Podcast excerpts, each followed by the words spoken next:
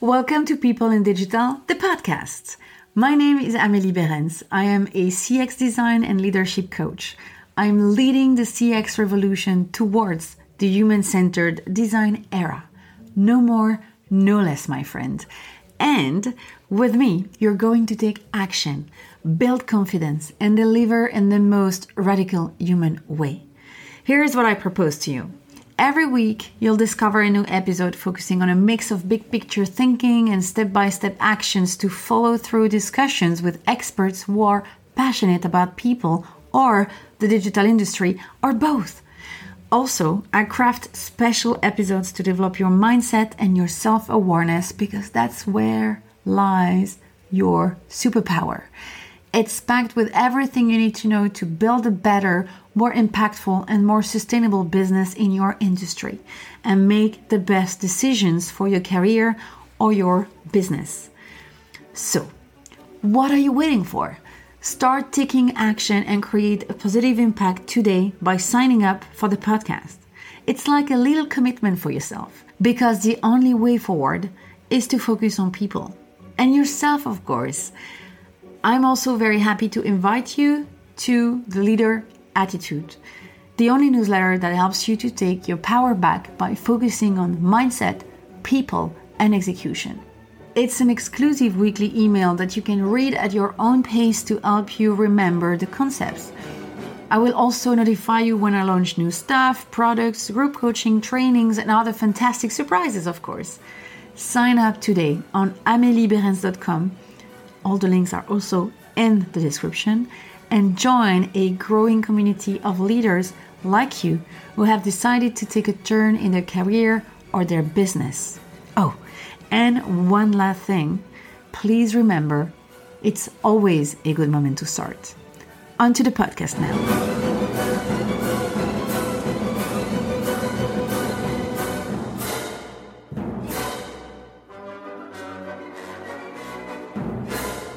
This is not what I planned. For months now, I have been making plans. I build, I learn, I work, I pose, I share with one vision in mind bringing people into the center of every discussion when it comes to digital. Why do I do so? Because people are the number one challenge I have encountered since day one of my career. I can't be the only one in this situation. Actually, I know I'm not the only one to be challenged by people daily. But really, this is not enough of a hot topic. When it comes to digital, people talk about data, tools, technologies, algorithm, artificial intelligence, acts, optimizations, and so on. Don't get me wrong, these topics are relevant and fascinating. I also spend a lot of my time geeking out about them. But what about people? We act like we have it all figured out, when really people should be the first concern, because everything around these digital topics depends entirely on people. I mean, it sounds like customer experience and psychology only started to be treated seriously in the digital world a few months ago. Small wink and big thanks to my friend, the UX architects and designers who started the whole people thing. Thank you guys. So, I prepared a load of information to explore together digital marketing and beyond, increase our expertise uh, in customer journeys, examine a professional career, foster our leadership. I was ready. Then, hmm, two weeks ago, everything changed. Well, almost. The context changed drastically, and we are now facing global uncertainties on every level. My plans are now made daily, and nobody knows what is going to happen next this is serious.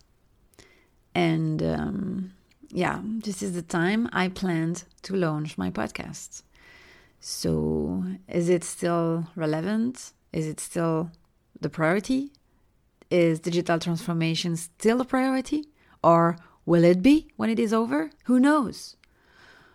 We'll have a new normal pretty soon. But it's very hard to take any bets on what it will be when we finally get out of our homes and get back to work. I don't want to play the speculation game. I don't have a crystal ball to make predictions. But I believe in the power of actions, so I have to propose something. Help in my way.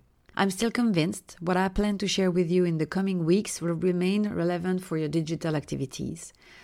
But I will start a bit differently than I intended. As a consultant, I often start from scratch when I have a new assignment. I developed a routine and some skills to make myself a plug and play consultant in any situation. I'm good at change, piece variation, changing, new ideas, new news. It's part of my daily life. Wait, I'm not saying it's easy. I know change is distressing and it can be frightening, especially when we were not expecting anything to change. I feel you. I had better plans for 2020 as well. I'm very aware of the discomfort of such a change, and I know I can help you.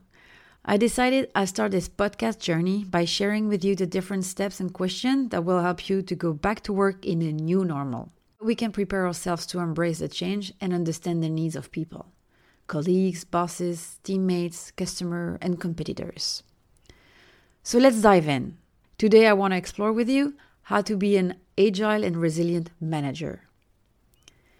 Actually, we can already skip a step, which is change your ideas and beliefs. I mean, when you face a new reality, there is no point in coming back on your unwillingness to challenge your own ideals, question the path you've taken, and see things in a different light that might hold you back. Now, an open mind is a real asset. There will be a before and an after the crisis. We are all currently facing the truth and reality of our life choices 24 7, no escape. Again, an open mind is key now. So, that being said, here is the formula I would recommend for facing change as an agile and resilient manager. Step one adjust your mindsets. This crisis affects people big time. You and your mental health remain the priority. If business is your main concern right now and deserves your energy, I know two things that will help you to thrive. First, maintain a positive attitude because it's contagious and there is a silver lining in every situation. Yes, it's not always obvious at the first sight, but trust me, you'll see it eventually thanks to a positive attitude. Second, keep moving. Actions are magic. You might not know if you're going right, left, forwards, or even backwards, but don't stop for anything other than to breathe. By doing so, you learn and bring a dynamism to your team initiatives. As a manager, you are a leader. Now, I want to add a pro tip make sure you have your battery fully charged before you start.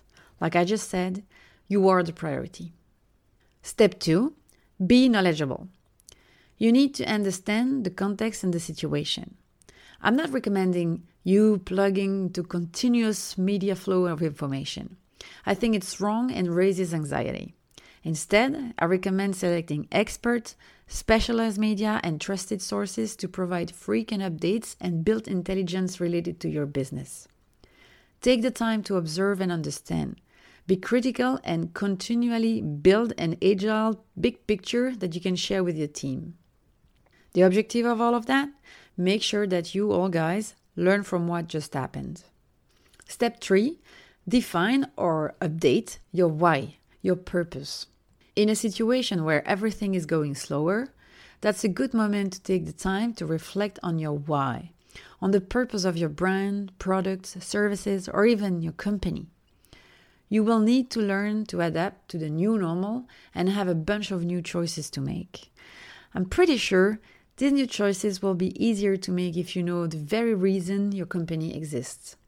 So make sure you can define or update your vision by answering a simple question What is the impact of your contribution and how does it help others? This is not about money here. Your answer is your purpose. That's the kind of question like, Why do you get out of the bed every morning? Yes. And why is it important to answer to that? Because you want to stay relevant and catch new opportunities in the new normal that is coming. Step four ask your clients. Reach out. Maybe that's the moment to step back and stop using the crisis in your communications if you are not actually helping in any way. Make a list of questions, call your clients, make sure you are available for them, make sure it's easy for them to contact you, and Listen attentively. I know what you're thinking. That all costs money, and it's not very comfortable to be spending money right now. I'm pretty sure you are already busy trying to save money in all kinds of budgets. But when it comes to your customers, I would advise that you continue to invest in them and help them. Customers are your biggest assets. If it's too late for more expenditure, you can still take your phone and call your 10 best clients or 10 random clients and just talk with them. Ask them about their issues. What are they facing right now? What are they feeling right now?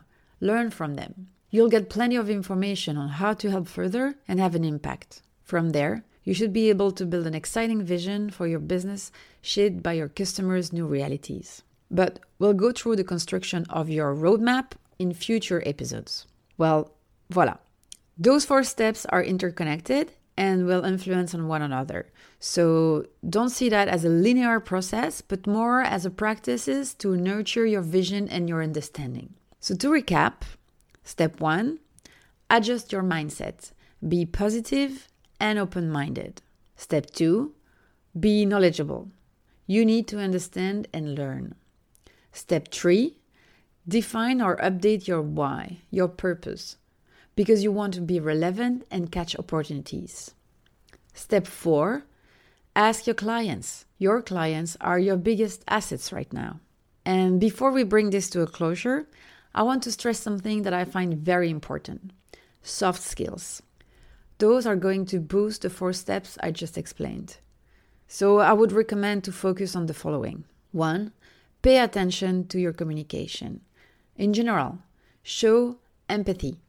Show empathy with your coworkers and your clients. This situation will impact them in a lot of different ways, some you cannot even imagine. That's the moment to train your empathy. It will strengthen your relationship. Two, as a manager, it's okay to change your mind. You will not look confused, indecisive, or misinformed. Remember, nobody has the solution, otherwise, you wouldn't be in charge. So you can't be wrong trying. Three, Resilience inspires people. It shows courage and creativity. Keep moving and try things. We'll get over it. 4. I always encourage to experience humility. Don't help just to look good. Genuinely offer your help and listen when you ask questions or if you receive comments. This is the moment you learn. 5. Accept that you'll be vulnerable. That's a tough one, I know. This will probably be new and uncomfortable in a work situation, but it will be your strength in these chaotic times. Yes, I guarantee you, we, humans, can appreciate vulnerability and humility when we see it. And finally, take care of yourself and the people around you. Voila, I'm done with my list. I hope you'll find these elements useful for your situation. If you have questions, comments, or if you want to share your situation with me, please don't hesitate. We can discuss it and find solutions together. I'm here to help you.